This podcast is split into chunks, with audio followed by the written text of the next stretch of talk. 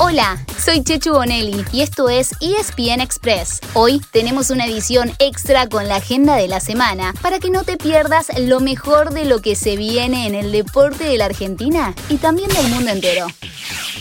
La doble jornada de eliminatorias sudamericanas que comenzó el jueves pasado se cierra este martes. Argentina, que está segunda detrás de Brasil, viene de empatar 1 a 1 con Chile y juega a las 8 de la noche como visitante en Barranquilla y ante Colombia.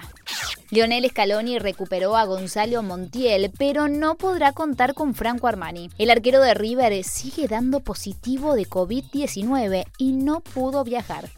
Los otros partidos de la fecha serán, anoten, Ecuador-Perú, Venezuela-Uruguay, Chile-Bolivia y Paraguay-Brasil. Y más allá de cómo queden las posiciones, les damos un dato clave. Estén muy pero muy atentos a lo que suceda después de este último partido. Pay attention, se lo avisamos.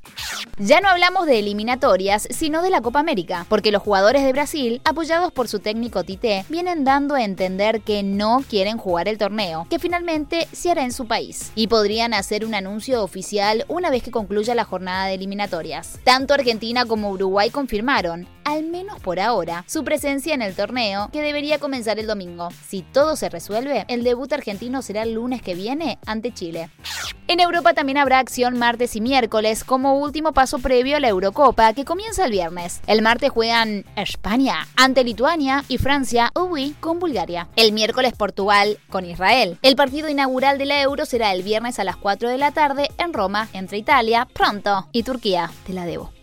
Pasemos al tenis, ya que esta semana termina Roland Garros. Desde el martes se juegan los cuartos de final de hombres, con semifinales el viernes y la final el domingo. Entre las mujeres, la final será el sábado.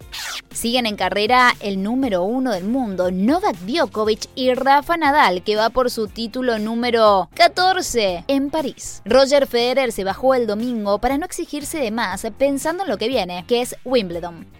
Entre los argentinos, Diego Schwartzman se metió en cuartos, lo mismo que Nadia Podoroska en el dobles femenino.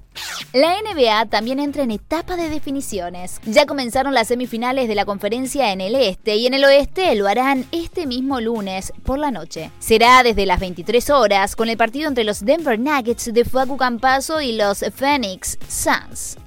Ambos se volverán a cruzar el miércoles a la misma hora. Y después de esos primeros dos partidos como visitantes, los Nuggets jugarán el tercero el viernes en Denver.